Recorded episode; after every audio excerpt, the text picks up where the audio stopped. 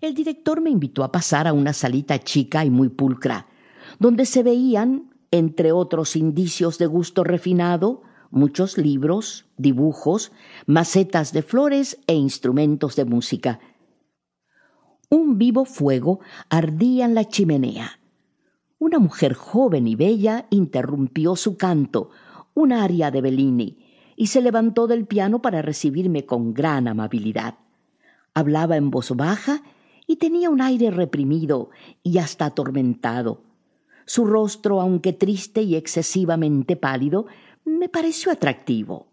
Vestía un luto riguroso y despertó en mí una sensación en la que se mezclaban el respeto, el interés y la admiración.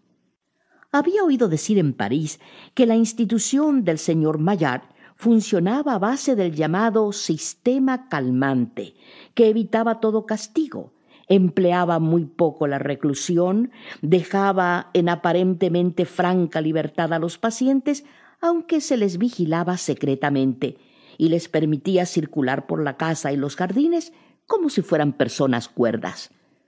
Tomando en cuenta todo esto, me cuidé bien de lo que podía hablar delante de la joven, porque no estaba seguro de que estuviera cuerda, y en efecto, había en sus ojos cierto brillo inquieto que me hizo pensar que no lo estaba.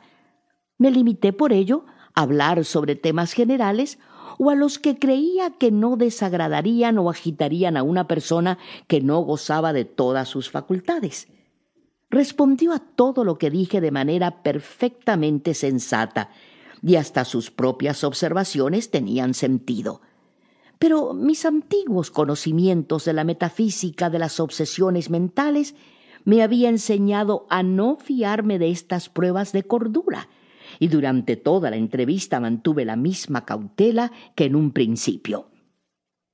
Al poco tiempo, un criado muy elegante trajo una bandeja de frutas, vino y otros refrescos que probé con los demás, y poco después la dama abandonó la sala. Al irse me dirigí a mi anfitrión con una interrogante en los ojos. No, me dijo, oh no, un miembro de la familia, mi sobrina, y una mujer de muchos méritos.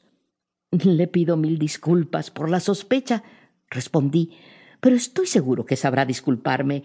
La excelente administración de su sanatorio es muy conocida en París y yo creía que era posible. Ya sabe, sí, sí, sí, no hace falta decir más. Por el contrario, soy yo quien debe agradecerle por su encomiable prudencia. Rara vez encontramos tanta consideración entre la juventud y más de una vez hemos presenciado contratiempos deplorables por la ligereza de nuestros visitantes. Durante la aplicación de mi sistema anterior, se permitía a mis pacientes el privilegio de ir y venir por donde les venía en gana, pero visitantes sin los hacían recaer en crisis peligrosas. Por eso me vi forzado a imponer un riguroso sistema de exclusión y no doy acceso a nadie de quien no confíe. Durante la aplicación de su sistema anterior, repetí, Debo entender que el sistema calmante del que tanto oí hablar ya no está en funcionamiento. Hace unas semanas que decidimos abandonarlo para siempre, replicó. En verdad, usted me asombra.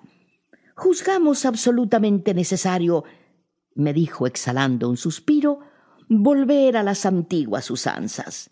El peligro del sistema calmante era mayor que sus ventajas. Creo, Señor, que en esta casa se le ha dado la máxima oportunidad. Hicimos todo lo que nos fue humanamente posible. Siento que no me haya visitado en un periodo anterior para juzgar por sí mismo, pero supongo que conoce bien el sistema calmante. No muy bien. Lo que sé es de tercera o cuarta mano.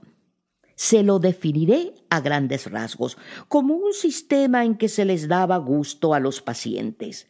No contrariábamos ninguna de sus ocurrencias, no sólo las aceptábamos, sino hasta las alentábamos. Así logramos muchas curas permanentes. No hay mejor juicio para la débil razón del demente que la reducción al absurdo. Hemos tenido hombres, por ejemplo, que se creían pollos. El tratamiento consistía en aceptarlo como un hecho.